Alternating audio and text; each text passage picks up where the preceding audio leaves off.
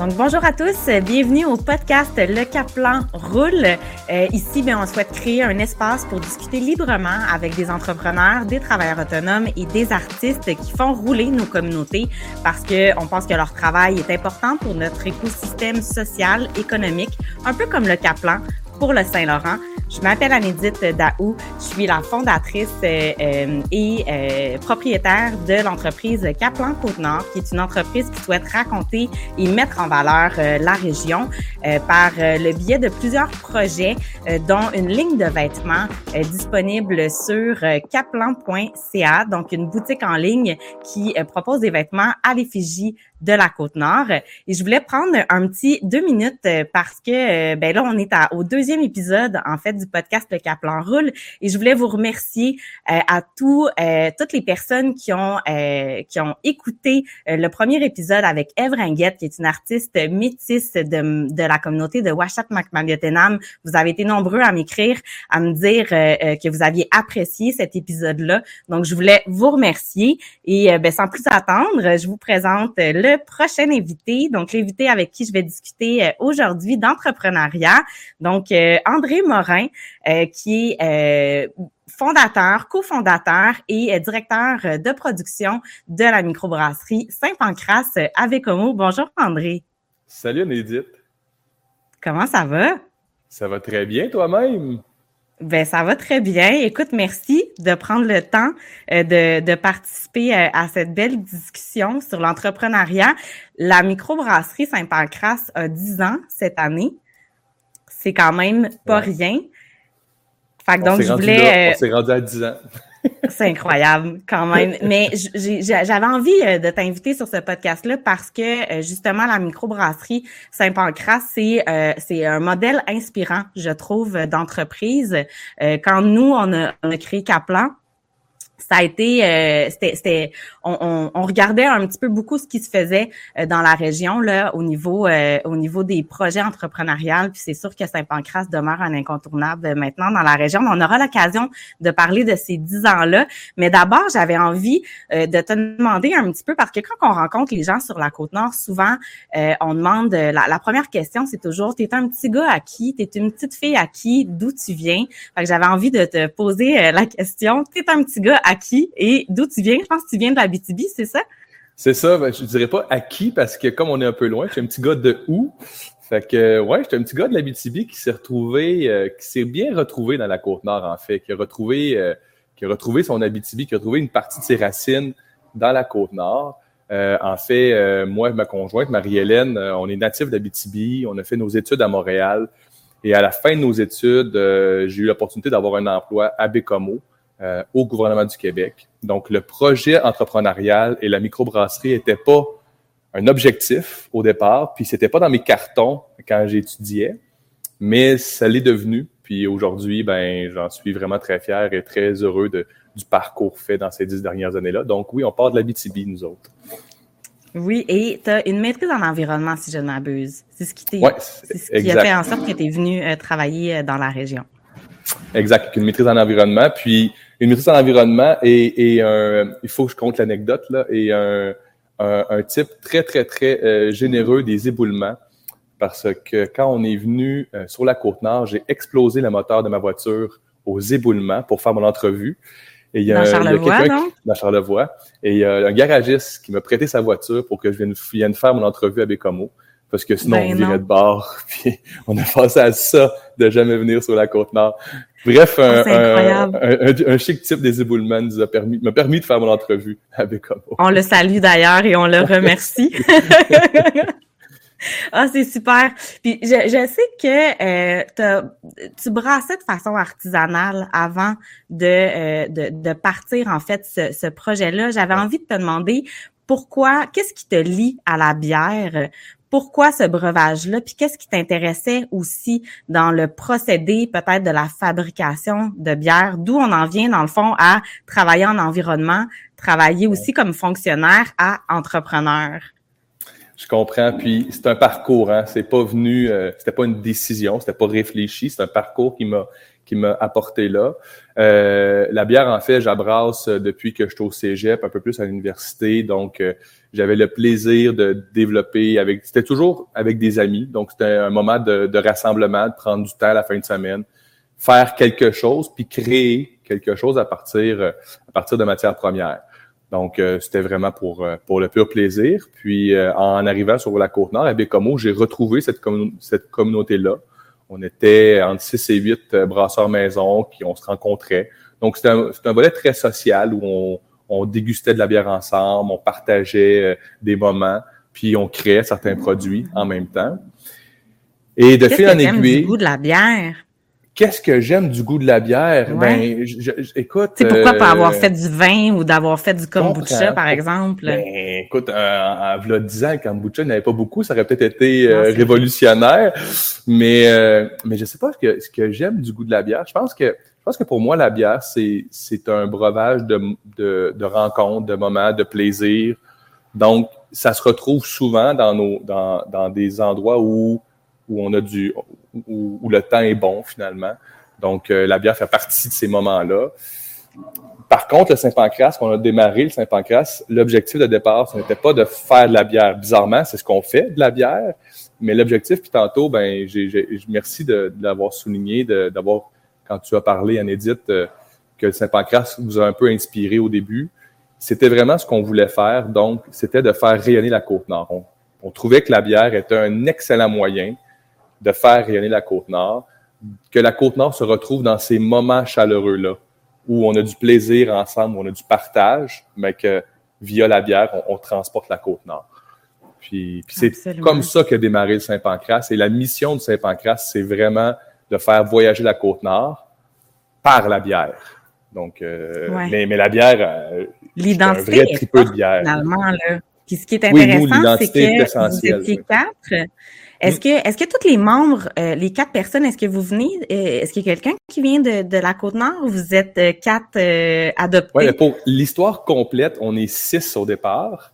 Ah. Donc, quand on a parti même en mode brewpub au début, on était six, cinq fonctionnaires et, et une vraie nord-côtière. Donc, cinq fonctionnaires de l'extérieur et une vraie nord-côtière, Karine, bécomoise, là, donc, qui est née ici. puis Karine, j'ai eu la chance, en fait, on, on, quand on a démarré, c'est drôle parce qu'en janvier dernier, j'ai célébré cette journée-là, qui était pour moi un, moment clé dans, le projet. La fois où j'ai appelé Karine, je la connaissais pas. On était deux groupes à vouloir ouvrir une microbrasserie. Puis à ce moment-là, ben, j'ai appelé Karine, puis euh, on a échangé, puis Karine a accepté de joindre notre groupe. Puis Karine, heureusement, c'est elle qui a starté Saint-Pancras. Elle n'aimerait pas ça m'entendre dire ça, mais Karine est la première vraie entrepreneur du Saint-Pancras. Moi, je suis devenu à force d'être dans cet univers-là. Mais dès le jour 1, Karine voyait le potentiel. Elle, elle ouvrait un brewpub. Nous, on était des fonctionnaires qui avaient envie de faire autre chose. Donc, l'intention n'était pas nécessairement la même. Puis, euh, mais ça, ça, ça, s'est passé, c'est drôle, dernièrement, là, donc vers la fin janvier, ce coup de, ce coup de fil-là, une inconnue, pour, pour démarrer un projet. Mm. C'est incroyable quand même hein, de, de, regarder. Mais comment tu te sens justement, là, ça fait dix ans. Euh, de repenser à cette première journée-là, de repenser aussi à tout le chemin parcouru, là, parce que on le dit souvent, être entrepreneur, c'est un marathon, là. je veux dire, on, je, des fois, je me, je me dis, avoir su que c'était ça, je sais pas si euh, j'aurais j'aurais j'aurais parti Kaplan de la même façon. Je ne sais pas si je serais entrepreneur aujourd'hui, mais c'est ça aussi la beauté de ce métier-là, je pense. Oui, je pense que dans l'entrepreneuriat, il y a vraiment cette, en tout cas pour moi, il y a dû avoir cette naïveté-là. Il faut pas euh, voir tout le projet d'un coup. Ceci étant dit, là où on est aujourd'hui, on est, on est au-delà de ce qu'on pensait être, c'est vrai, il y a dix ans, mais l'usine où je suis présentement, là, les deux lieux, pub et brasserie, avoir une brasserie qui distribue partout sur la région, puis qui a une identité forte régionale, ça, c'était, dès le départ, c'était présent.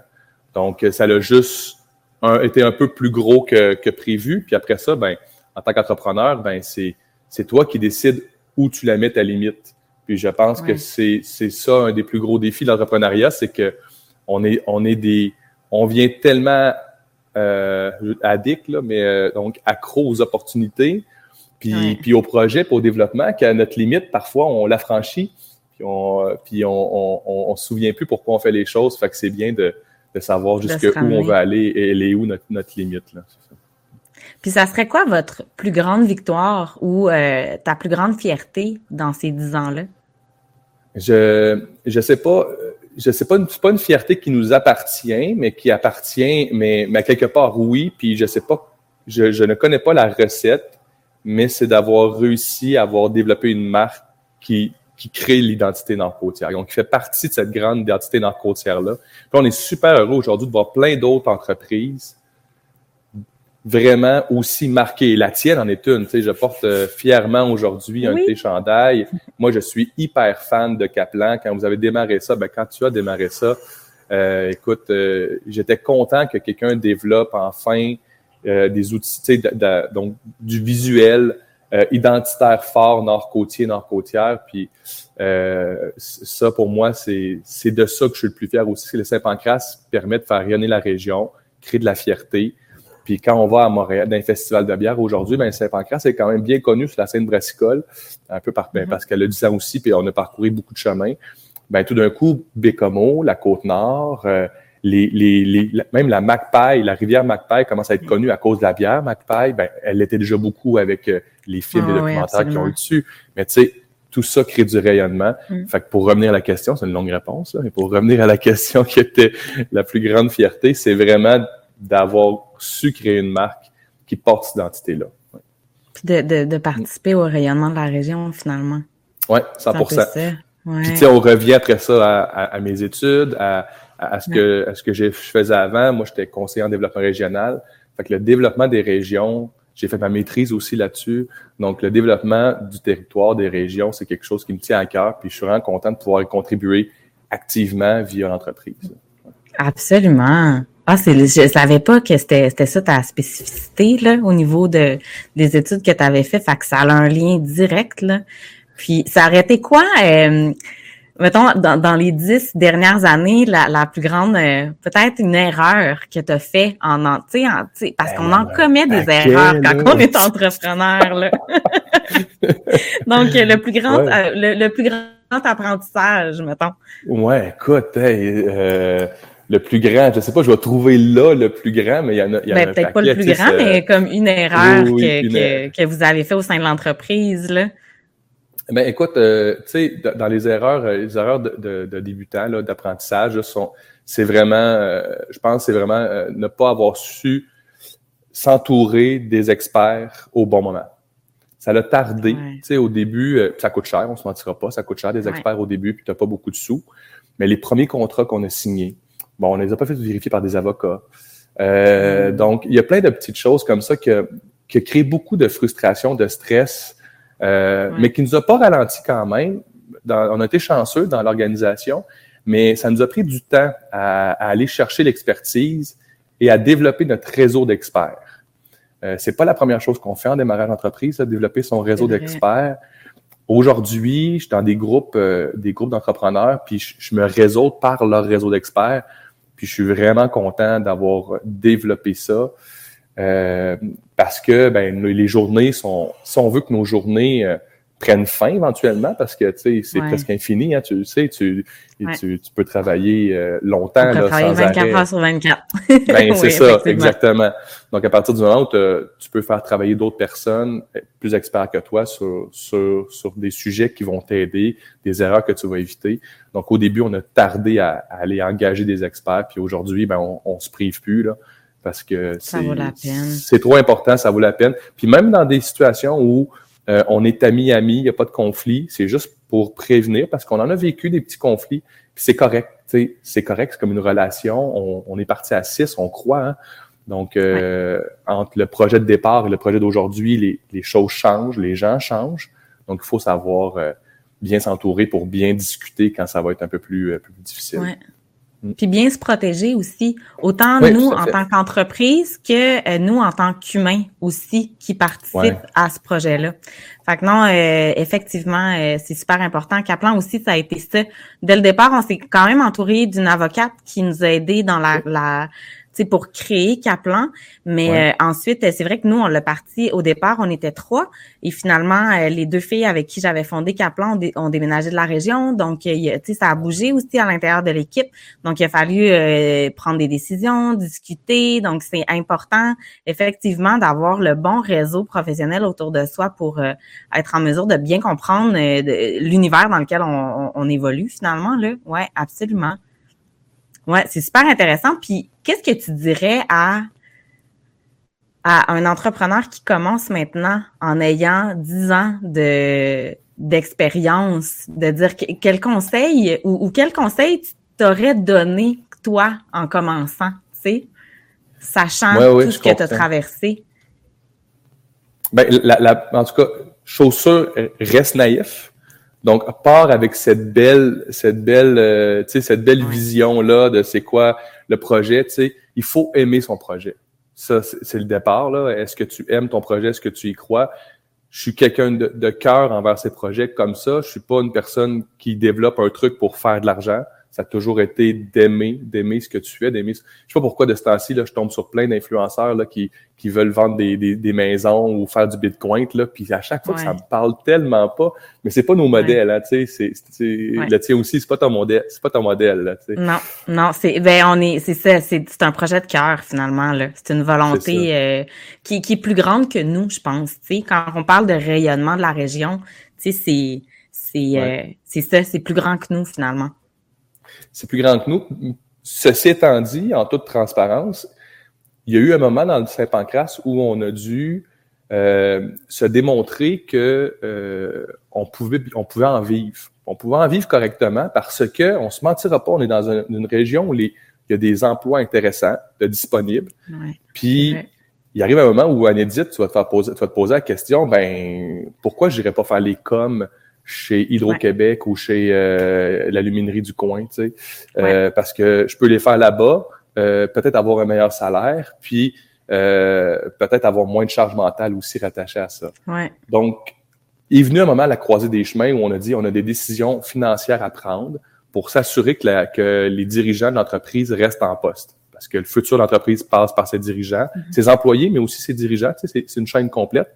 Donc, il a fallu sécuriser les emplois des dirigeants parce que c'est tout récent, parce qu'en neuf ans, on était toujours en train de s'occuper, c'est correct, de l'entreprise et des employés. Puis, il fallait le faire, il fallait construire. C'est une start-up comme la tienne, il faut construire. Ouais. La manière à dire, OK, il faut s'intéresser aussi aux dirigeants parce que, parce que la fatigue, parce que pour plein de raisons, on va finir par perdre les gens qui sont des développeurs dans l'organisation.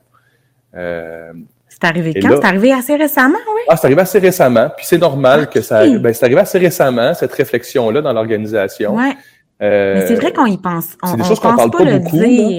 C'est tellement important, absolument, parce que. À un moment donné, il faut prendre soin du dirigeant. Il faut prendre soin du dirigeant, c'est essentiel. Il y a un moment que ça arrive. Par contre, tu es en start-up. Il va avoir des années de sacrifices, il faut que tu sois prêt à les faire. On n'a pas acheté une entreprise qui, qui, existait, qui roulait. On a parti de ça de zéro. Donc, il y a des années, de, les sacrifices sont différents, euh, mais, mais les premières années sont, ah sont un peu costaudes. Ils sont belles, ils reviendront jamais. Je Absolument. Non, c'est ça. C'est en, fait, c'est comme un peu amour-haine, dans le sens que tu sais, c'est oui, c'est beaucoup de sacrifices. Il y a tellement des belles choses qui se passent, tu sais, dans ces années-là. Il y a tellement de valorisation aussi dans ces années-là. Puis en même temps, moi, j'ai changé tout mon niveau, tu sais, mon rythme de vie est complètement différent de quand j'avais un emploi, tu sais. Puis je me dis, ben ça va être comme ça pour quelques années. Puis après, ben comme tu le dis, ben il va y avoir une réflexion à avoir sur, ok, euh, mais je pense que cette réflexion-là est est importante, mais je pense qu'elle est importante presque à chaque année, en fait, de faire un espèce de bilan, de se dire, euh, à moins, c'est sûr que vous, vous êtes, c'est plus gros aussi, là. Moi, tu sais, c'est, je suis toute seule dans mon entreprise, là, le mais. Bilan est quand même super essentiel. Tu sais, je suis d'accord avec toi. Nous, nous, à chaque année, on fait un petit lac à l'épaule. Il, y, en a un plus gros. Aux trois ans, on en fait un plus gros, puis aux deux ans. Mais à chaque fois, on, on, a des questions sur euh, ce qui va bien, moins bien, puis, puis notre personne en fait partie. Euh, comment, comment on évolue dans l'organisation, ça en fait partie. Puis je dis évoluer parce que je suis parti brasseur dans l'organisation. Là, tu sais, euh, en fait, je montais les plans d'affaires, puis je brassais de soir et de fin de semaine. On avait Mathieu, Mathieu qui est brasseur avec nous autres depuis le jour 1, qui est encore là aujourd'hui.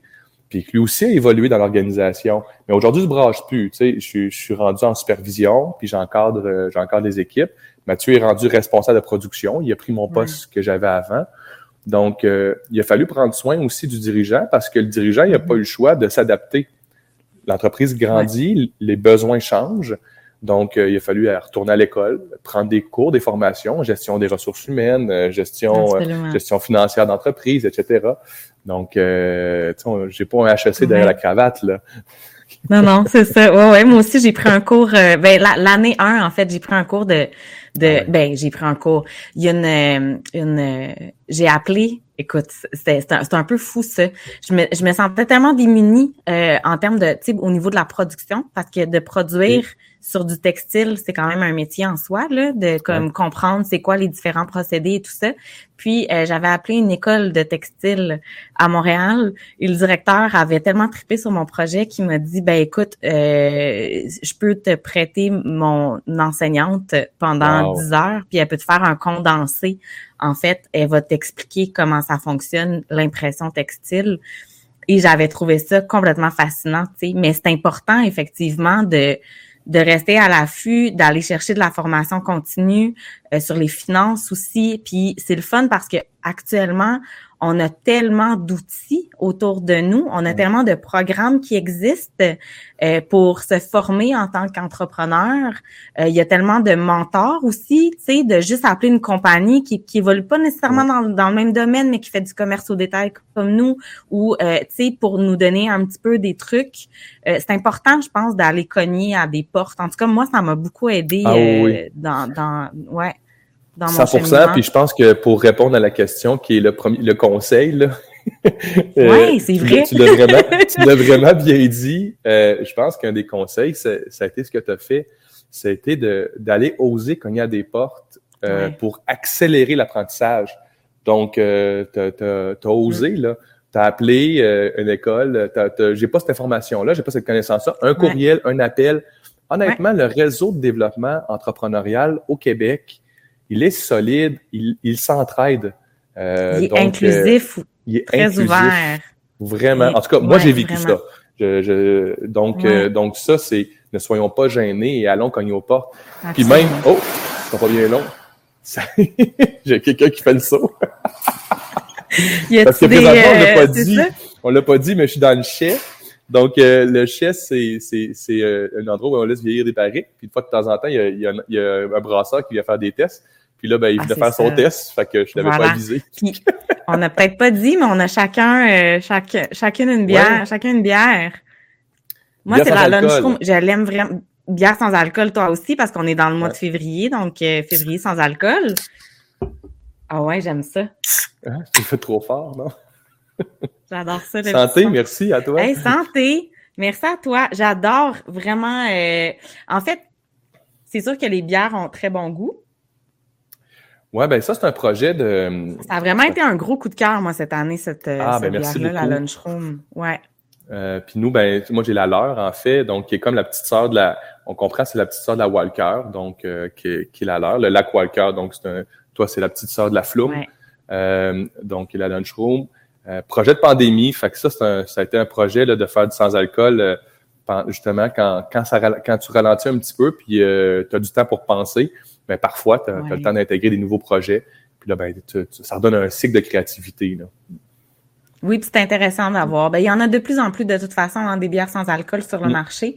Fait que c'est, c'est, euh, c'est plaisant d'en avoir, euh, d'en avoir chez nous, puis d'en avoir aussi qui ont été développés. Tu sais, c'est vraiment des bières de qualité, je trouve. Tu sais, ça se, ça se boit super bien. Puis c'est vrai qu'il y a une fierté de boire notre région. Puis euh, c'est drôle parce que j'avais pas fait nécessairement le lien. Puis c'est en faisant mes recherches euh, parce que je te recevais au podcast. Puis là, je faisais mes recherches, puis c'est là qu'on dirait que le déclic, puis tu sais, ça fait des années là que, que je vous suis, ça fait depuis les débuts, depuis 2013, hein, si je ne m'abuse. Oui, exact. Puis, ben oui, ça fait dix ans. Mm. Et euh, tu sais, on a fait bon des entrevues ensemble, on s'est rencontrés quand même plusieurs fois euh, quand je travaillais quand, quand je travaillais justement pour la radio publique. Et j'aimais beaucoup, tu sais, tout, tout le, le, packaging, tout le marketing aussi autour de chaque bière, autour de l'identité nord-côtière. Puis c'est en écoutant quelques entrevues aussi que tu disais beaucoup l'importance de boire notre région, de mettre en bouteille notre région. Mm. Et j'ai fait tellement de liens avec Kaplan, puis je, ça c'était pas aussi clair dans ma tête, mais en faisant mes recherches, je me suis dit aïe, c'est fou, c'est vrai, tu sais le besoin qu'on a peut-être commun de raconter notre région euh, par euh, par justement un, produit dans le fond qu'on consomme ou qu'on porte pour justement qui définit en quelque sorte notre identité. Puis je suis tombée sur une citation de l'écrivain Romain Gary. Puis je voulais t'en parler parce que je trouvais que c'était une citation qui fonctionnait tellement parce que votre slogan, ben votre slogan ou, du moins la phrase qui vous qui accompagne toutes vos, vos bières, euh, tu sais dans le fond c'est euh, c'est euh, là j'ai un petit blanc là, c'est euh, le Nord. le Nord nos légendes où on raconte? Oui c'est ça. Le Nord, ben, le, Nord nos légendes en fait là. Ouais, ouais c'est ça, le Nord, nos légendes. Et euh, l'écrivain français Romain Gary disait Ne dis pas forcément les choses comme elles se sont passées, mais transforme-les en légendes. Ah ben là. je trouvais ça, tellement beau. ben moi aussi ça me parle parce que je trouve que tu sais sur la côte nord, je trouve qu'on vit tellement des, des, choses fascinantes. Les gens qu'on rencontre ont des euh, ont des euh, des sais, ont vraiment des parcours fascinants aussi. On a euh, la chance euh, euh, d'avoir des régions dans notre région, là, parce que Tadoussac, c'est pas du tout la même chose que Tête à Baleine, à la Baleine ou Anticosti ou Fermont. Donc, on a une multitude de réalités aussi qui sont possibles. Puis, on a tellement plusieurs façons de raconter ces histoires-là, ben que ce soit à travers une bière ou que ce soit à travers à travers un vêtement, à travers une illustration. Et on a des, euh, des gens qui ont tellement de talent, je trouve, tu sais, euh, euh, dans la région. Puis je me demandais un petit peu, toi, comment tu... c'est quoi ton rapport à la région, ton rapport à, à ce, à, ce territoire-là qui s'étend de Tadoussac aller jusqu'à Blanc-Sablon, en passant par Fermont, Anticosti, Shefferville? Écoute, grande question, puis ça hein? fait ça fait presque 15 ans que j'habite sur la côte nord. Euh, dans mon quand j'étais au gouvernement, j'ai eu l'occasion de la, voyager beaucoup. Ça m'amenait, j'ai été, je l'ai voyagé presque ben, pas mal partout. Je me mentirais pas la base côte nord que j'ai pas eu encore la chance euh, d'aller visiter. Puis même dans le bois parce qu'on aménageait. Oui, ben ça c'est mon prochain, c'est sur la liste là d'aller faire un tour là-bas. Puis même aussi dans le bois parce que j'avais la chance d'aménager une partie des lacs en terre publique. Donc, euh, moi, le, moi, le territoire, euh, puis aussi, ben, je veux pas, on a la Société historique ici à Bécomo, Société historique de la Côte-Nord, que j'ai toujours été membre euh, et qui, ah qui, a des petits, des petits. Ben, moi, je, je, suis un fan d'histoire. cette espèce d'histoire coloniale-là, d'occupation du territoire, ça m'a toujours passionné. Puis la Côte-Nord, elle est, elle est, écoute, il y en, a, là. Il y en a, puis il y ben, en juste la naissance de Bécomo, c'est assez ben, particulier. La naissance de Bécomo, il y a tellement d'anecdotes. C'est ça, sont un petit peu toutes folles. Havre Saint-Pierre, il y a plein d'anecdotes. C'est incroyable. Ça n'a pas de sens. Les gens, les gens dans ce temps-là, c'était des vrais bâtisseurs, des, sur des terres. Ça fait pas si longtemps que ça, là. Dans, c'est le temps, nouveau. Là. Ouais. C'est ça. Fait qu'on est encore très près de cette histoire-là.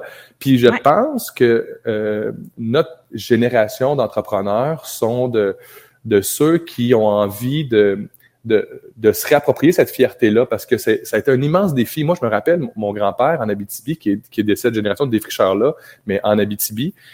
Euh, ben, c'est une anecdote, mais ma cousine s'est acheté une maison, une maison ancestrale en bois Puis mon grand-père a jamais voulu rentrer chez elle parce que pour lui, le bois c'était comme c'était l'échec de la colonisation. C'était ben non. Ah ouais. lui, il a passé, il a du clabard aujourd'hui il a passé par-dessus le boiron. Il a, il a, il a, c'est derrière lui le boiron. Puis il comprenait pas que ses petits-enfants ah. aujourd'hui retournaient dans des maisons en boiron. Il est comme, je comprends pas ça.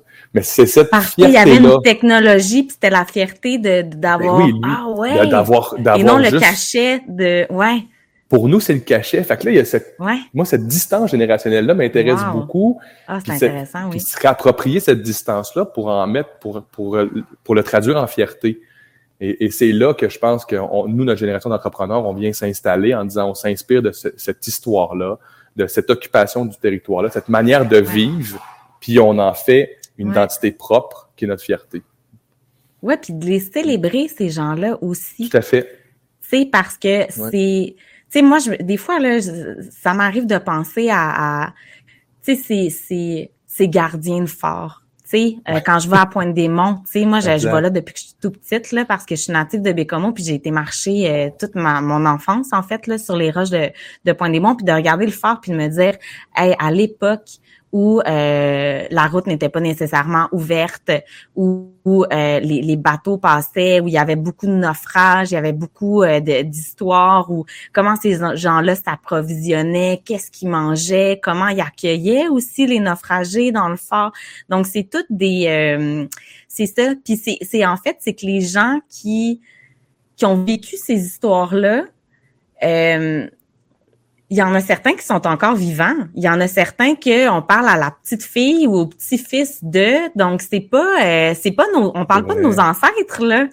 On parle de, tu sais, moi récemment j'ai parlé avec avec euh, une dame qui avait, euh, qui faisait partie du comité qui a fondé Portmony en, en, en, à mm. Anticosti. C'est rare que tu rencontres quelqu'un qui dit, ben ouais, moi j'ai participé à la création d'une municipalité, tu sais parce que ça existe plus. Euh, ouais, ouais, de, de dire ben on, on, réfléchit puis on met ça, euh, on, on, organise une ville, on organise une municipalité. C'est quand même, euh, c'est ça qui me fascine, je trouve, avec la côte nord. Tu sais, il y a quelque chose de, puis en même temps, c'est là où la grande industrie rencontre euh, la nature. On rencontre aussi les peuples autochtones, rencontre d'autres cultures. Donc, il y, a quelque chose aussi de multiculturel aussi en nos régions. Hein, cette île qui est une ville champignon. Euh, Bécomo aussi qui a accueilli euh, des gens qui venaient euh, d'un peu partout. Euh, non, c'est euh, il y en a beaucoup à raconter, j'ai l'impression, sur la côte nord, tu sais. Ah oui, il y a de la place pour en raconter. ça me fait penser, est-ce que toi, en Édite, tu as eu, j'imagine, ta clientèle, les gens que tu touches avec tes vêtements doivent être autant jeunes que plus âgés. Tu réussis à aller chercher euh, des gens qui, qui, se retrouvent en fait dans ta marque euh, un peu partout. Là. Ouais.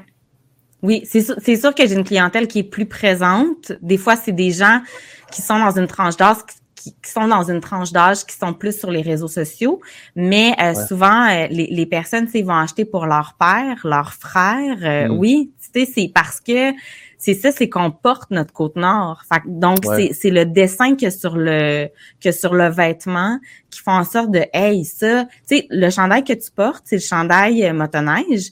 Maintenant, il est en gris, donc j'en fais plus. Euh, c'est comme oh, j'ai la version vintage. c'est une édition limitée. ouais, mais euh, le chandail maintenant, il est, gris et ça rappelle, tu sais, on s'est vraiment basé sur des, des, paysages des Monts-Grou euh, sur des photos des Monts-Grou, mais moi, ce que ce paysage-là me rappelle aussi l'arrière-pays de Galix. Ah, ben oui, je, je, vois des montagnes derrière Galix, ben oui au loin. Là, Derrière la station de ski, là. Oui, on, dirait qu'on peut pas s'y rendre. Là. En tout cas, moi, quand je passe, je, je, me suis jamais rendu, là, là, ça 138, j'ai l'impression que c'est le bout du monde, là, ça rentre dans ces, ces, petites montagnes. Mais il y a plein, plein, plein de chalets, en fait, qui ah sont là. Hein, il y a plein de gens qui ont des camps euh, là-bas, puis c'est vraiment, euh, tu sais, moi, j'ai eu la chance d'aller en, en, en, motoneige quelques fois. Euh, c'est magnifique, tu sais, puis il y a, y a, plein de gens qui se retrouvent dans cette, dans cette, cette image-là. Je pense aussi au t-shirt Route 130 où on voit la route, les montagnes, donc ça rappelle. Fait on, on vient jouer avec les souvenirs des gens on vient jouer aussi avec le sentiment d'appartenance. Fait que oui, mm. il y a c'est un peu les gens de, de tout euh, de tous les milieux puis de tous les âges puis c'est drôle parce qu'il y a un monsieur de peut-être 81 ans. Ouais, il va avoir 82 ans à la fin du mois de février. D'ailleurs, il s'appelle Denis puis c'est euh, c'est euh, c'est un monsieur qui habite à Galix puis c'est c'est un peu le c'est un monsieur qui s'implique énormément dans, dans son village, donc il est très impliqué dans les activités, mais très impliqué aussi, il prend tout le temps sa marche, puis il s'assure que tout le monde va bien, puis des fois il va faire des petits travaux chez un, chez l'autre. Euh, il est vraiment très euh, altruiste et, euh, et il, se promène avec toutes les créations Kaplan, puis il est tellement fier de dire que ça vient de Galix, puis ça vient de la Côte-Nord, puis non, c'est ça, il y a un sentiment fort d'appartenance, je pense, pour certaines certaines pièces, mais mais, toi aussi, avec la bière, c'est un peu ça. Ben, c'est ce que j'aime, en fait. Puis, tu sais, de, cette, cette manière de travailler avec le, où est-ce autour du rayonnement, autour de l'identité de ce qu'on est, c'est qu'on vient aussi chercher, euh, donc on vient, on vient chercher, en fait, du, sentiment d'appartenance chez une clientèle beaucoup plus large que simplement la bière. Euh, donc, euh, pour les, les, bières de microbrasserie, on s'entend, ça attire normalement une clientèle qui varie plus entre fin vingtaine mi-quarantaine. C'est beaucoup là, c'est cette zone-là. Puis, puis là, ben, on voit qu'avec la marque Saint-Pancras, on arrive à venir chercher donc plus large comme, comme éventail, de, puis beaucoup de gens qui sont juste super contents d'avoir des produits qui font, qui, qui, qui, parlent de la Côte-Nord, qui, puis même la flume, au début, la flume, on s'en a fait parler plein de fois parce que le nombre de personnes qui ont travaillé là, sur, euh, sur ces installations-là, ah fait hein? que les aporiducs. Là. Ou sinon, ou que plus jeunes, ils ont fait du vélo dedans ou, euh, ou de la crise carpette. Là. Donc, pour une autre raison. ah, c'est bon. Ben, c'est ça, c'est ça. C'est le sentiment d'appartenance. Mais en même temps, c'est des bières, c'est des bières accessibles aussi en matière de goût, j'ai l'impression. On a toujours voulu ça. ça. parce qu'il y, a, quelque chose de très, oui. OK. Moi, j'ai toujours voulu ça. Euh, toujours fait, on s'est dit, on fait de la bière pour les habitants de la Côte-Nord. C'est ça notre intention. Pour, donc, euh, deux choses. A la première, quand on crée un nouveau produit, on s'intéresse à un moment. Donc, euh, quel est le contexte dans lequel cette bière-là pourrait faire sens? puis d'ailleurs, c'est drôle parce que dans une entrevue que j'ai faite dans le passé au, à Radio-Canada, au National, puis il y avait plusieurs intervenants à bière autour de la table, puis je proposais une bière de plage qui était en fait une bière quand même relativement maltée. Donc, il y avait des goûts quand même de céréales puis, de caramel. Les autres microbrasseries offraient toutes des bières très, très, très légères. Puis, en discutant autour de la table, on s'est rendu compte, je dis, moi, c'est une bière de plage. Mais je dis, la plage sur la côte nord, là, ton 5 à 7, là, le soleil commence à se coucher, tu mets ton, euh, ton polar, tu pars, tu commences à penser à partir un petit feu, puis ben on a des nos belles plages d'épinettes là, ben c'est pas les c'est pas les plages du sud du Québec. Non. Donc ça revient Donc on voit pas la même façon de la on même voit pas la même façon, on n'a pas la même ah, le, même environnement donc euh, qui nous entoure. Puis puis ça ça, ça influence toujours toujours la, la création d'un produit là, tout à fait. Et ça, ça l'influence, j'imagine aussi, de quelle façon vous allez présenter le produit. Qu'est-ce qui vient en premier? Est-ce que c'est le goût de la bière ou c'est euh, ce que vous voulez raconter? Euh, ben, c'est multiple. La création chez nous, elle, elle, part de, de, plusieurs endroits. Présentement, de ce temps-ci, ce qui nous fait vraiment plus, euh, euh donc qui, qui, est vraiment un élan créatif pour nous, c'est la c'est ce que les producteurs offrent sur la côte nord. Donc, c'est de développer des bières qui mettent en vedette des producteurs de la région. Euh, donc, de continuer à travailler avec les petits fruits, les épices vraiment nord-côtières. Euh, ça, ça, pour nous, leur créativité, leur, leur manière de, de, faire croître l'agroalimentaire sur la Côte-Nord nous inspire beaucoup. Euh, après ça, on faut trouver de l'espace dans le catalogue de bières. On est rendu environ à une trentaine de produits différents. Donc, pour pas faire deux fois le même produit, il faut voir bon, quel serait peut-être le prochain produit avec les tendances brassicoles. Donc, les tendances, ne veut pas. Euh, on est sur un marché québécois. Nous, on vend partout au Québec. Donc, il faut s'intéresser à ce que le marché bière évolue en lien avec euh, ce que notre côte peut nous offrir.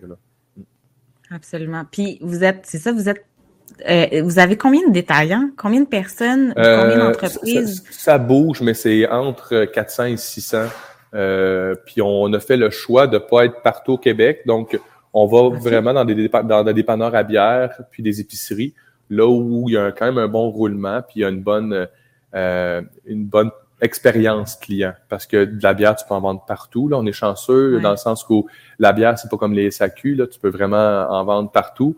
Mais de la bière, c'est facile d'en mettre une sur la tablette.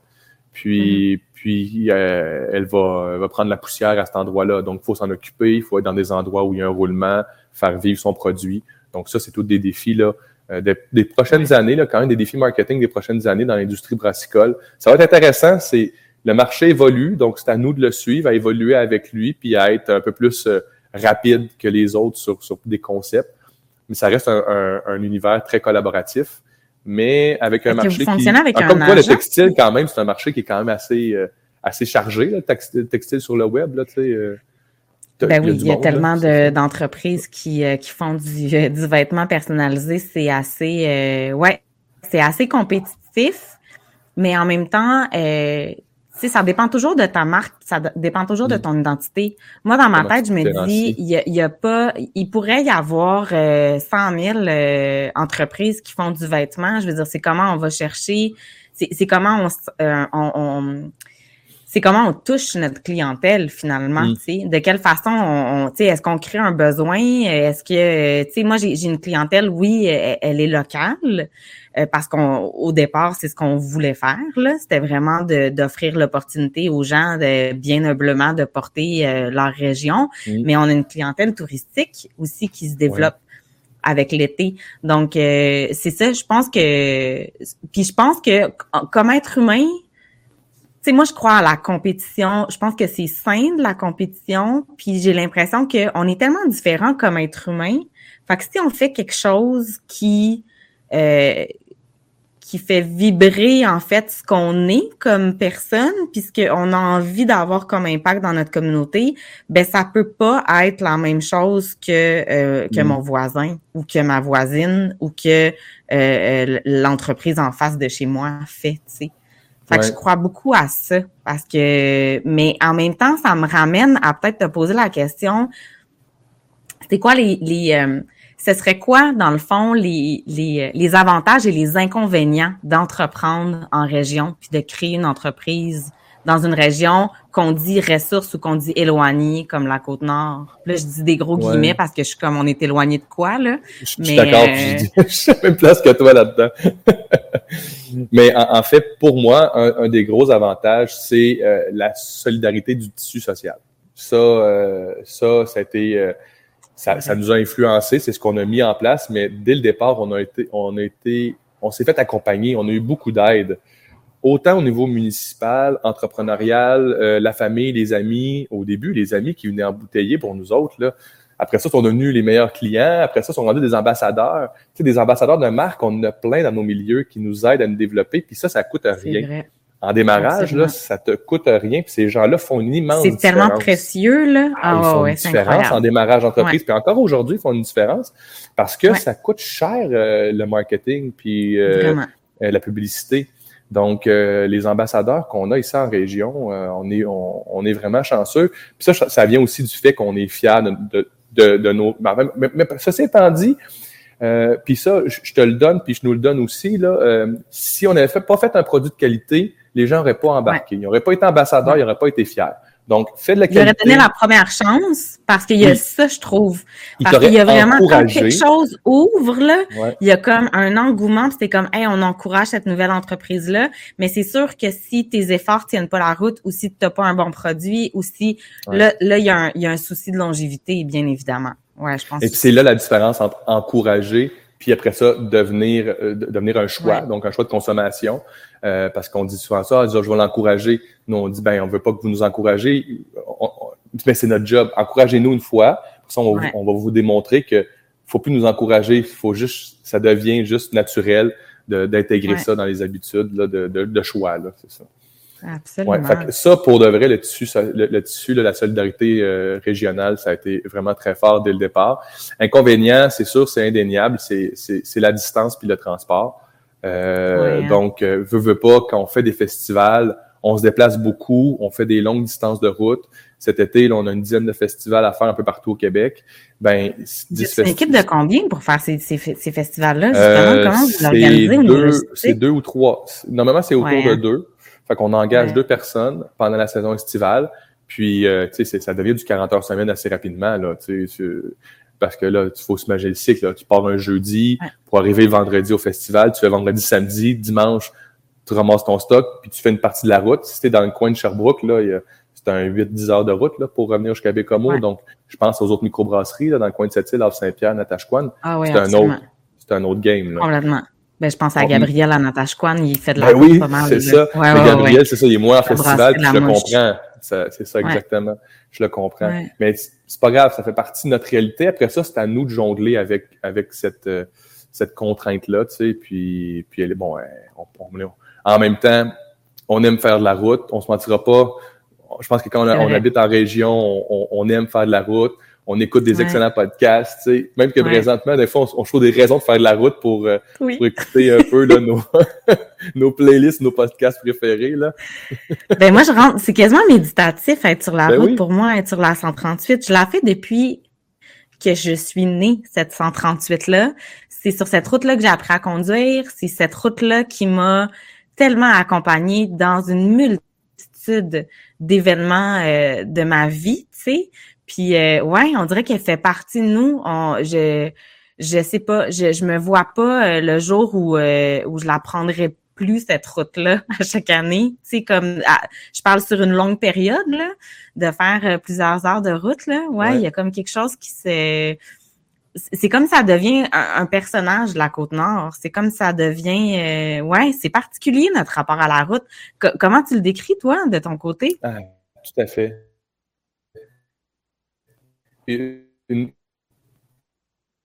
Oh, je pense qu'il y a un petit problème de réseau. Excuse-moi, je pense que je suis de retour. écran gelé. Est-ce que je suis de retour ah. correctement? Oui, là, oui. Est-ce que je suis de retour? Oui, OK. Désolé. Ah, comme euh, en décalage. C'est les un petit décalage horaire. C'est le temps que je revienne. Ouais, t'es en train de revenir. je reviens tranquillement. Oui, c'est bon. C'est les défauts d'être long d'être euh, dans le chai. J'ai voulu prendre une ambiance, mais je suis un petit peu loin du réseau, fait que je, croisais les doigts pour être correct jusqu'à la fin. Raté. Ah ben on s'en vient. Euh, un épisode, euh, ça va. mais oui, le rapport à la route, puis en plus, comme on vient de la BTB, nous on fait la route Bécomo Rouen une fois par année, voire deux fois par année, ce qui est 14 heures, 15 heures de route environ. Fait que, il y, a la route de la Côte-Nord, on le sait, là. Peu importe que tu viennes par le Saguenay ou que tu arrives par euh, Tadoussac, tu le sais que tu es rendu sur la Côte-Nord, t'embarques à 138, puis là, c'est c'est le parcours, là, euh, puis, ce chemin-là, je suis d'accord avec toi, là. C'est Moi, faire de la route, c'est aussi un moment là, de, de réflexion. J'aime aussi... Euh, c'est des moments, souvent même des petits brainstorms euh, de toi pour toi, là, où est-ce que tu remets des choses. J'ai pratiquement toujours mon cellulaire en mode note, puis je m'enregistre euh, au niveau, euh, je, me, je, me, fais des notes pour dire, OK, j'ai telle ah idée, nanana, puis on les réécoute après ça, voir si c'est une bonne idée ou pas. Mais, mais, mais la route fait partie là, du volet créatif, là, ça c'est sûr, ça serait certain. Ben oui, absolument. Puis est-ce qu'il y a des inconvénients, justement? Là, tu as parlé de la route. Est-ce qu'il y en aurait d'autres à, au niveau de la Côte-Nord? Parce que je sais, quand vous avez créé euh, la microbrasserie Saint-Pancras, euh, je pense que Tadoussac existait. Êtes-vous la, deuxième? Ah, oh, vous êtes la première. On est la première. Tadoussac a, ouvert euh, un, an ou deux après. puis là, on est rendu six sur la Côte-Nord. Oui, c'est fou, là. Euh, ouais, ouais, vraiment, avec Arc Saint-Pierre qui vient d'ouvrir. Puis même, même en fait, pendant nos dix ans, on fait une collabo avec tout le monde. Puis on a même fait une collabo avec le Labrador, là, à Run Rock ah, Brewery, qui, sort prochainement. On n'a pas le choix de les intégrer. On s'est dit, bon, c'est pas la Côte-Nord, mais tu sais, c'est tout près, c'est presque ça, là. Fait que. Soyons inclusifs. ben oui, soyons inclusifs jusqu'au bout. Fait qu'on fait ça aussi avec eux. Mais non, tu sais, je, vois, honnêtement, je vois pas d'autres inconvénients autre que ça. C'était pas difficile quand vous étiez seul comme microbrasserie ben, de, de juste avoir une, référence ou d'avoir une, une tu sais, des fois d'avoir aussi des conseils euh, au niveau, tu sais, quand, quand, quand tu es le premier là, à ouvrir une, une, une entreprise euh, de, de cette augure-là, tu sais. Euh, au niveau de la commercialité, au niveau production, on était chanceux, on était bien entouré, on connaissait Pete Caribou, l'équipe de Matane, on avait déjà des, des, amis dans le milieu, donc ça, on s'est fait bien, bien, bien accompagner. Au niveau commercialisation, mise en marché, ça, ça Karine, qui était la première, c'est un monde. Les premières caisses de bière qui étaient allées porter chez les dépanneurs, puis les gens n'y voulaient pas, c'est quoi ça? Non, non, de la bière, j'en ai. J'ai de la Molson, j'ai de la Labatt. mais tu sais, on recule de là, 10 ans, je veux dire, la microbrasserie, c'était pas si connu que ça. Puis, euh, fait que c'était juste, euh, cette fois-là, ça a été confrontant de se faire dire, hey, tu fais un produit, puis les, les détaillants te disent non, on, on le veut pas. Il a fallu donc éduquer, dire non, faites-nous confiance là. On va, on va la laisser là, on va, vous allez voir, les gens vont embarquer, puis, euh, ça a été plus vite que prévu. Finalement, ça a bien été, mais ça, ça a été vrai. Oui, une difficulté au début. On pensait que les gens allaient connaître nos produits, mais il a fallu les faire connaître un peu plus. Là, puis c'est normal. Est-ce que vous on pense, on pense toujours des hein, agences? Il y a des, agences, qui font de la distribution. Est-ce que vous faites affaire avec une agence? Ouais. Pour tout ce qui est hors Côte-Nord. Sur la Côte-Nord, on est notre propre distributeur, mais tout ce qui est hors Côte-Nord, on fait partie, on a des agences, puis on a aussi des équipes de représentants euh, où est-ce qu'on se met ensemble, un réseau de microbrasseries qui se met ensemble pour ah s'entraider là sur parce que euh, sinon, ben, avoir des représentants partout sur le territoire, ça devient très dispendieux. Donc, on, on est comme quatre ou cinq microbrasseries ensemble sous une, la marque Swilling, qui est une, donc une équipe de représentants là, qui, qui, qui, vend les produits partout au Québec. Et ça, d'être en lien avec ces choses-là, est-ce que ça a été facile pour toi de savoir que ce type de compagnie-là existe, de savoir euh, que ce soit au niveau aussi du marketing, parce que tu sais, il y a plusieurs, c'est comme s'il y a plusieurs métiers dans une entreprise, puis parfois on on sait pas que ça existe cet outil-là ou cette entreprise-là qui te permet finalement de déployer et euh, d'accroître finalement euh, ta, ton succès. Ouais, puis honnêtement, je les connais sûrement pas tous encore aujourd'hui. Euh, tous ces outils-là, tout ce qui peuvent nous aider à nous déployer. Puis c'est vrai que l'information est une grande difficulté, euh, surtout en démarrage, quand tu as peu de temps de faire de la recherche ou à assister à des congrès, des conférences. Aujourd'hui, j'en manque plus beaucoup euh, parce que il y a vraiment ce, ce volet-là, tu dis, s'il y a une chose que je vais apprendre là, ça va être une conférence qui va avoir, valoir la peine. Puis une petite, aussi petite soit-elle, euh, parce que parce que il faut continuellement euh, s'informer, il faut croître, il faut apprendre, continuer à être curieux, continuer à apprendre. C'est beaucoup notre métier. Hein? Euh, fait que, la curiosité, je pense que c'est un des... Ouais, ouais c'est mm. comme un, c'est une qualité qui est tellement importante, je trouve, en entreprise. Ouais. Et c'est ce que j'ai, tu sais, cet été, j'ai fait beaucoup la tournée de certaines entreprises, autant dans la région qu'à Charlevoix. Puis quand je rencontrais des entrepreneurs, c'est ce que j'aimais en fait, c'est qu'il y a une réelle curiosité de savoir t'es qui, de savoir ce que tu fais, de savoir ah ouais ok toi tu développes ça, toi euh, tu sais voici mes services, puis de toujours essayer de s'améliorer aussi là. Il y a quelque chose de très dynamique en fait en étant euh, entrepreneur, je trouve. Il y a comme quelque chose, euh, on est tout le temps en mouvement finalement, toujours en réflexion, qui peut ah être un défi à la longue là. Ben, un défi à la longue, mais je pense que ça devient euh, un second réflexe, un état, tu sais, une manière de d'être là. Euh, puis c'est pas, on est, c'est comme toute chose. peu importe ce que tu fais dans la vie, ça, teinte un peu ta personnalité puis comment tu, tu, tu vois les situations. Puis en tant qu'entrepreneur, automatiquement, ben quand, quand j'arrête sur des kiosques sur le bord de la route pour acheter des fruits et légumes, je m'intéresse pas mal toujours à où est-ce qu'ils font, ils font pousser ça ici, c'est qui les propriétaires, euh, tu... fait que, tu sais, les informations sur le produit, sur les gens derrière le produit, ça fait partie là des, des réflexes parce que je veux pas quand, mm-hmm. même ici quand je fais partie des acheteurs, donc quand j'achète des, des, petits fruits sur la côte nord, des cueilleurs ou des producteurs, ben je suis toujours intéressé à savoir euh, les variétés, euh, c'est qui qui est derrière ça, les défis rattachés à ça parce qu'on veut avoir une récurrence. Donc c'est difficile de faire pousser la camerise ou on s'en va vers quelque chose de relativement stable. donc mais oui, puis tu sais, on parlait qu'on pouvait travailler 24 heures sur 24 aussi comme entrepreneur. Mais faut pas. Comme ben non, effectivement. Euh, mais toi, tu, tu le trouves où ton équilibre? Tu sais, tu parlais de ta de de de ta voyons de ton amoureuse aussi qui vient de la région, euh, qui euh, elle est pas entrepreneur si je ne m'abuse, euh, elle est salariée. Euh, tu sais, comment tu tu tu viens justement avoir un équilibre vie personnelle, euh, vie amoureuse, vie personnelle, euh, euh vie, vie, professionnelle, euh, tant, euh, tant mm. avec soit ton amoureuse ou avec tes activités, parce que c'est important d'avoir des activités aussi, tu sais. Où tu le trouves, cet équilibre-là? Ben, Écoute, je, je, je, suis pas sûr que je suis un exemple d'équilibre en toute transparence, là, mais, mais je pense qu'il vient des sacrifices que tu es prêt à faire ou ne pas faire.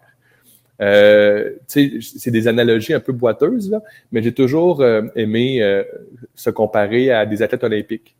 C'est-à-dire que si tu veux vraiment aller aux Olympiques, il va falloir que tu sacrifies à peu près tout.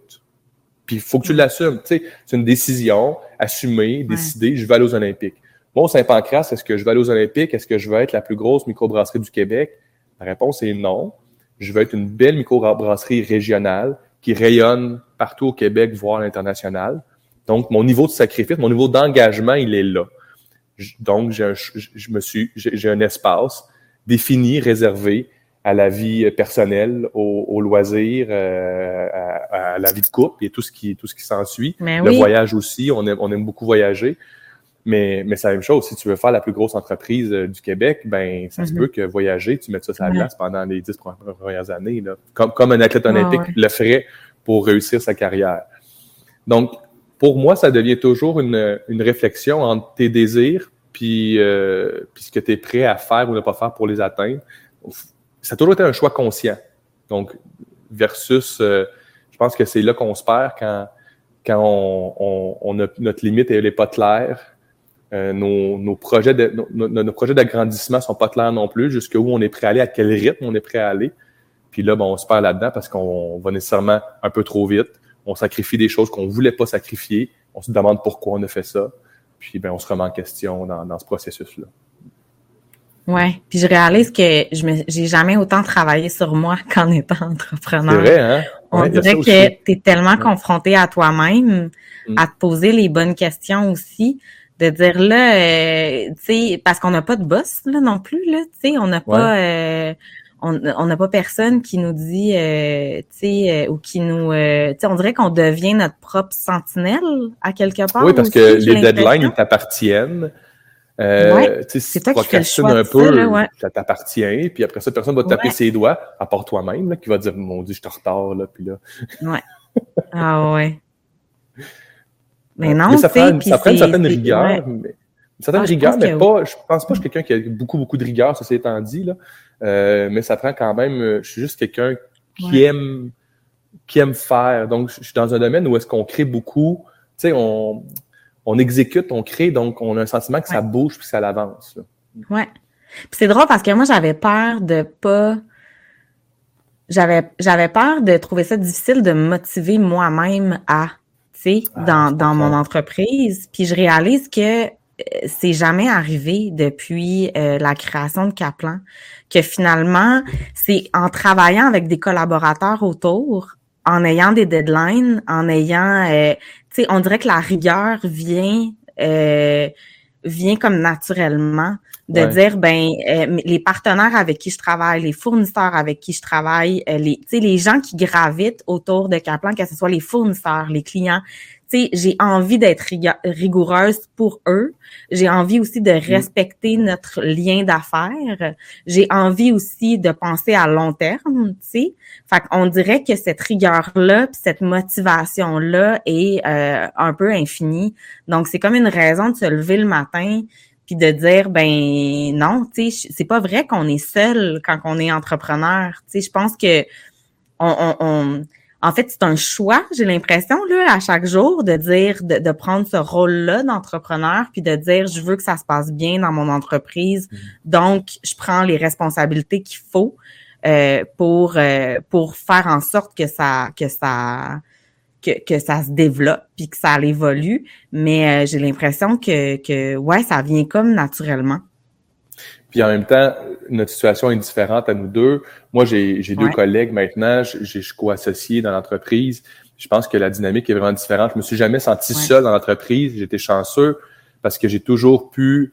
J'amène pas à la maison mes problèmes d'entreprise. J'ai toujours eu un mm. endroit ici où je pouvais me déposer, où j'étais une frustration, quoi que ce soit. Je pouvais l'amener à mes associés, à mes collègues. Puis euh, ça, pour moi, c'est quelque chose d'important de pas ramener à la maison tout ce, stress-là ou ces inquiétudes parce qu'on en vit, puis on va continuer à en vivre. Puis rendu à la maison, euh, ceci étant dit, au début, c'était pas comme ça. J'ai appris à mettre cette limite-là. Puis euh, aujourd'hui, une de mes plus grandes fiertés, c'est quand, quand ma copine apprend des choses Saint-Pancras par Internet ou par Facebook. Euh, donc, d'ailleurs, elle sait pas qu'on fait un podcast. Donc, c'est le genre de choses que je me dis. Mais c'est un bon exemple. Je dis, on salue Marie-Hélène. Mais c'est le genre de choses que, que, j'apprécie à dire, OK, j'ai réussi à faire ma coupure entre ma vie personnelle et ma vie professionnelle. Oui.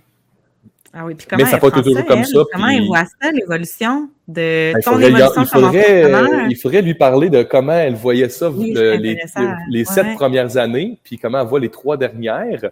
Mais euh, ah oui, pourquoi il y a eu comme une coupure? Ah oui, il y a comme un avant sept ans puis un après sept ans, ouais. Ouais, oh, ça a été sept ans l'année charnière? Moi, été sept ans. L'année charnière entre euh, entre pas respecter ce rythme-là, être beaucoup trop investi dans, dans le développement d'entreprise. En même temps, on venait d'ouvrir l'usine. L'usine a à peine cinq ans. Donc, euh, il y a eu les deux premières années de l'usine ont été vraiment, vraiment intenses. Puis après ça, les trois dernières, on dit OK, là, on a trouvé la zone d'équilibre, euh, ce qu'on ce qu'on se souhaitait, là, tu sais, euh, ben, on, l'a trouvé. Puis, on, puis on peut aujourd'hui, on le maintient. Donc, on, on, on, y prend soin à cet espace-là. Mais oui, Marie-Hélène, puis je pense que beaucoup de couples finissent par se perdre dans l'entrepreneuriat d'un des deux. Puis je reprends la même analogie des, grands sportifs. Euh, parce qu'il y en a un des deux qui met tout, tout, tout son énergie sur le développement de son projet. Euh, puis au final, ben l'autre personne attend. Euh, Puis à un moment donné, c'est comme, ben là, j'attendrai pas longtemps. J'ai déjà attendu beaucoup trop longtemps. Là. Oui, puis tu me disais aussi qu'il y avait tout un rapport à la région parce que, euh, tu sais, les deux, vous venez d'Abitibi aussi, puis tu sais, il y, a, comme un, il y a comme un engagement envers la Côte-Nord aussi. Puis tu me disais qu'à chaque année, ou du moins, tu sais, il y avait comme euh, euh, une, de redéfinir en fait pourquoi vous êtes dans la région puis de rechoisir la région comme milieu de vie aussi. Tu avais eu ces réflexions-là avec Marie-Hélène? Tout à fait. Puis ça, ben, c'est derrière nous aujourd'hui. Mais pendant, euh, pendant un bon, euh, ça fait 15 ans qu'on a, presque 15 ans qu'on est sur la côte nord, 30, 13 et 15 ans, faudrait, que je calcule.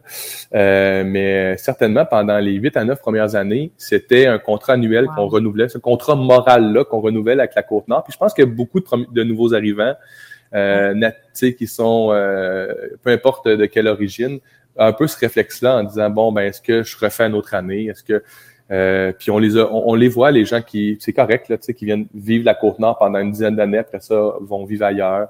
Euh, puis, puis, nous, en fait, ce cadre moral-là, on avait besoin de le faire aussi pour sentir qu'on avait l'espace de décider, euh, décider de changer ou décider de rester. Puis, euh, puis on se mentira pas, pour les nouveaux arrivants, euh, je pense que tout a changé chez nous aussi. La journée où Marie-Hélène a trouvé une, une, une, une vraie job, là, donc euh, un emploi, mais plus qu'un emploi, là, vraiment, là, un, euh, quelque chose qui est dans son domaine, parce que Marie-Hélène a plein d'emplois, donc, mais qui avait rien à voir avec ce qu'elle voulait faire dans la vie. Puis quand elle a trouvé cette fameuse profession-là, ben là, elle a fait bon. Là, là, là, là, tout a pris sens. Là. Puis, euh, puis elle ne quittera pas l'OLIV. Présentement, elle est au Conseil régional de la culture. Puis elle quittera pas ça. Elle adore cet espace, cet espace-là. Fait que, mais ça, ça a été dur au début. Euh, se créer, développer l'entreprise tout en se créant un réseau aussi, euh, en n'étant pas d'ici. C'est vrai que ça, on n'en a pas parlé parce que ça sort de l'entreprise pour moi, mais dans la vie personnelle, ça a été, ça a été plus difficile là, de. Ah ouais, hein? On était, on était bien intégrés, bien, bien implantés, mais après ça, quand c'est le temps d'aider Marie-Hélène à avoir un emploi pour pouvoir rester sur la côte nord, là, je me suis retrouvé, là, là ça a été difficile, cet élément-là. Mais, Qu'est-ce qui a été difficile? Ah non, euh, ben difficile dans le fond, le renouvellement euh, du contrat moral. Puis Oui, à chaque année, le renouvellement, mais le contrat, ouais. dire, ben là, euh, il est arrivé un moment où Marilyn a dit, ben là, moi, je trouve rien dans mon domaine à Bécomo. Ça fait sept ou huit ans qu'on est ici. Je pense qu'il va falloir penser s'en aller à dans une autre région. Puis, puis il y a eu ce, ce six mois-là où est-ce qu'elle cherchait partout au Québec. Puis elle a trouvé des, des jobs qui l'intéressaient ailleurs. Mais c'est c'est juste moi ma compréhension de ça, c'est pour faire venir euh, des gens de l'extérieur sur la côte nord, la qualité de vie est super importante. Euh, s'assurer que les deux s'épanouissent dans leurs emplois aussi, c'est super important. C'est un tout en fait, hein, c'est ça. Ouais. Ouais, ouais, Puis tu sais, c'est de, c'est de, c'est ça, c'est d'avoir les, les outils en fait pour se développer, tu sais, autant au sein de notre communauté, autant au niveau personnel que professionnel finalement. Parce que j'ai l'impression qu'effectivement, euh, sais, moi, le nombre de connaissances, d'amis qui ont quitté la région à toutes les années, euh, ça, ça arrive. Euh, le nombre d'entreprises aussi euh, qui ont qui ont qui ont été créées puis que finalement ça n'a pas fonctionné pour des raisons aussi d'équilibre entre la vie professionnelle, la vie familiale, des, des, des, des, des difficultés, des obstacles aussi. tu sais, c'est pas c'est pas toujours facile, mais j'ai l'impression que de plus en plus comme communauté, on est à l'écoute de ça aussi, puis qu'on essaie de mettre sur pied des choses pour attirer des nouvelles personnes dans la région, mais aussi assurer la rétention de ces gens-là dans la région. Tu sais. Puis ça, je salue euh, chaque initiative qui, qui est mise sur pied. Puis c'est un peu pour ça le podcast. C'était dans, c'était dans mm. cette optique-là aussi de dire est-ce qu'on peut se réapproprier nos histoires entrepreneuriales ou euh, nos histoires artistiques aussi? Parce qu'on en a des artistes mm-hmm. qui vivent de leur art en région et de discuter de notre rapport à la région également puis de d'avoir des, des histoires peut-être inspirantes ou du moins qui vont ouvrir la discussion sur hmm, on devrait qu'est-ce que je peux faire pour rester sur la côte nord ou qu'est-ce que je peux faire pour euh, encourager ou euh, attirer des nouvelles personnes? Ah, tout à fait. Puis c'est vrai, je, l'entends de plus en plus, puis c'est une question que je pose aussi souvent quand, quand on voit des, des, des personnes qui arrivent euh, sur la côte nord, des entrepreneurs qui sont en démarrage. Ben, la question sur la vie conjugale, ben, le, lien plutôt travail, famille, travail, vie personnelle, c'est des sujets aujourd'hui qui sont plus tabous comme ils étaient euh, avant. Là. Des sujets qu'on aborde euh, souvent assez rapidement, autant quand on se fait accompagner par des mentors euh, que dans les différents réseaux. Là. Mm. Oui, au niveau de la santé mentale, d'ailleurs, aussi, c'est beaucoup plus ouvert avant, puis ça, ça fait du bien aussi là, de, de lever la main quand ça va pas, puis d'en parler librement avec des gens, parce que ça peut être assez difficile parfois, ouais, dans le parcours. Mais c'est un bon point parce que moi, j'ai eu la chance en, démarrage des premières années de joindre un groupe euh, d'entrepreneurs. Puis là-dedans, je voyais des entrepreneurs de 25-40 ans de carrière qui étaient certains médicamentés, fatigués, euh, des vies, des vies familiales compliquées avec euh, trop de travail, à mettre un genou par terre puis à repenser à ça. Puis moi, je commençais, hein. Puis là, le, le super héros d'entrepreneur que j'avais dans ma tête, là, parce qu'un entrepreneur, c'est ça, ça n'a pas faim, euh, ça mange pas, c'est pas fatigué, euh, c'est tout va bien. Puis là, j'ai fait, hey, on a le droit, on a le droit de dire ça, on a le droit d'être fatigué, on a le droit de trouver que c'est fâchant, euh, on, a le droit d'essayer d'en faire moins pour pour avoir une vie personnelle qui fait qui fait plus de sens. Puis ça, ça a déconstruit chez moi beaucoup de beaucoup de billets que j'avais dans la tête sur l'image de l'entrepreneur super-héros, là, qui est comme, non, non, non, l'entrepreneur, c'est un, un humain, il est fragile, il a des émotions, il pleure, il est fâché. oui, puis que ça fait partie du processus. Peu importe, euh, ça fait combien de temps qu'on a ouvert l'entreprise, peu importe. Moi aussi, c'est, mais moi, c'est beaucoup des discussions que j'ai avec mon mentor parce que je fais partie ah du hein. réseau des mentorés. Réseau M. Euh, par euh, ouais par la SADC puis allô Michel mais ouais j'ai j'ai un mentor qui dans un autre euh, euh, domaine complètement, mais qui a vraiment plusieurs années euh, d'expérience comme entrepreneur. Puis je trouve ça le fun parce que c'est vraiment un échange. Il y a mm. vraiment, lui me raconte un petit peu c'est quoi son quotidien. moi, je m'ouvre aussi. Puis à un moment donné, ben les deux, on s'ouvre sur les difficultés qu'on vit. ce qui est intéressant, c'est de voir aussi la, la, la la perspective de dire ben il y a des solutions des fois qu'on voit pas où il y a aussi des euh, hey, prendons le temps de réfléchir ça. Mm. Prendons le temps de laisser de l'espace à ça, puis fais confiance au processus aussi, tu sais. Puis euh, de se le rappeler, je pense que c'est important de ramener le côté humain. C'est vrai, on est tous humains, puis on en vit toutes des déceptions, mais on n'en parlait pas avant, tu sais. Puis là, il y a comme un peu plus d'espace pour ça, puis ça fait tellement du bien d'humaniser un petit peu le le, le, super-héros euh, ou l'entrepreneur, là, euh, ouais, effectivement, c'est le fun de d'ouvrir cette discussion-là. Mais ben là, je vois que le temps file, ça fait ça fait à peu près une heure, c'est super intéressant nos discussions, sincèrement. J'aurais tellement plein de questions à te poser euh, encore, mais il y a, y a peut-être deux questions que que que je pose à toutes mes invités, en fait. Euh, le podcast s'appelle Le Caplan roule. Et là, je voudrais savoir, toi, ton rapport au Caplan. Est-ce que tu l'as déjà vu rouler? Est-ce que, parce que, bon, à Bécomo, il est peut-être un petit peu moins présent parce qu'il y a beaucoup de roches, il y a moins de plages de sable. Souvent, il va rouler peut-être plus, euh, je pense que c'est à Pointe-aux-Anglais le plus proche. Euh, Pointe-aux-Anglais, je sais que c'est Bétrinité comme l'endroit où est-ce qu'on qu'on se rejoint pour voir le Caplan rouler, là. Ouais. OK. Puis à quoi ça ressemble? Es-tu déjà allé? Non, en fait, euh, ça fait partie des choses que j'ai toujours mis, mis à plus tard. Puis là, il va ah falloir que tu m'invites, Anédite, là, quand ça va rouler, ah là, euh, parce que... Je pense que je vais faire euh, un événement parce qu'Ève Ringuette du podcast numéro un, là, elle vient, en fait, de, de tu sais, elle vient de, de cette île, tu sais, membre de la communauté de Ouachat Macmalatenam, puis elle a jamais vu, elle s'est jamais rendue aux plages. Mais quoique, c'est quand même tout, c'est quand même difficile de le voir rouler. Euh, ben, je parlais avec une amie récemment qui me disait, moi, j'habite à Galix et à chaque fois que je suis allée au Caplan, il a jamais roulé. Mais là, je me dis, ah, il y a des petites. Euh, je pense que je vais, il va falloir que je crée un festival du Caplan pour donner rendez-vous à tous ceux qui l'ont jamais, qui l'ont jamais vu rouler. puis, puis j'adorais, puis ça a souvent été sur ma, ma, mes affaires à faire cette année. J'étais comme, ok, ben là, je vais aller voir le Caplan rouler. Puis là, je vois les amis. C'est ce soir, on y va. Puis là, on regarde les projets comme non, non, ce soir, je peux pas aller à minuit le soir. Demain matin, il faut que je sois à, à, job, à, micro à 6 heures du matin. Pas question que j'aille voir le Caplan rouler. Mais là, ça va être une promesse. Je vais aller voir le Caplan rouler. C'est pas 2023, c'est 2024, Anédite, quand tu vas lancer ton festival du Caplan, là. C'est sûr qu'on est là. J'ai de me commettre, moi, là. mais oui, mais c'est tellement magique de le voir rouler parce que c'est ça, ça scintille. Mais c'est vrai que autant il peut rouler euh, à 9 h le soir qu'à minuit le soir. Donc, il n'y a pas, il y a pas d'heure, en fait, pour aller. Euh, c'est toujours une surprise. Ah, moi, dans ma tête, c'est mythique. C'est comme ça. Il faut qu'il y ait une pleine lune puis que ça soit après minuit, là. C'est comme mythique dans ma tête. Fait que préserve le ah mythe, hein? là préserve le mien. Ben, euh, avec, avec grand plaisir. Fait qu'il va falloir que tu, tu te rendes euh, à Vétrinité, donc après minuit. Mais c'est ça, c'est que pour toi, c'est c'est euh, le cap parce qu'on appelle ça la pêche miraculeuse aussi là. C'est c'est parce que ça se déplace puis ça il y en a tellement beaucoup dans, dans la vague, puis on pêche ça à la prise.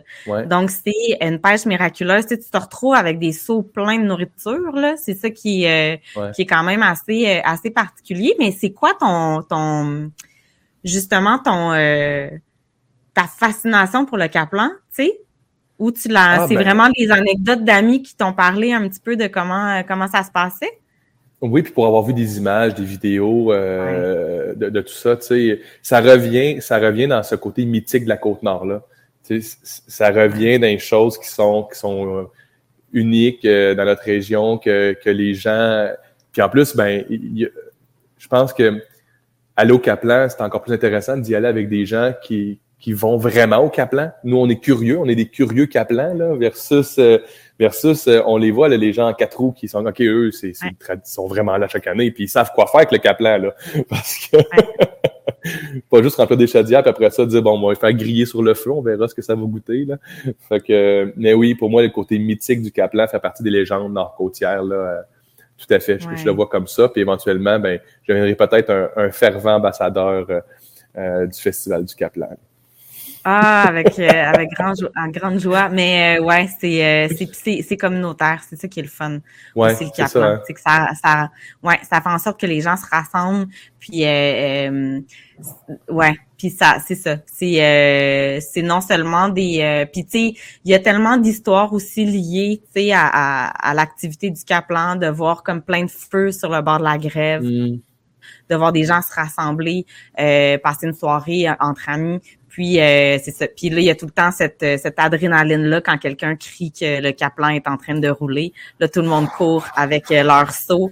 puis tu sais, courir avec des, des j'appelle ça des bottes à l'eau, là, des bottes d'eau. Là. Ouais. C'est pas toujours très, très élégant, mais c'est pas grave. On est ça fait partie de la, de la, de la chose.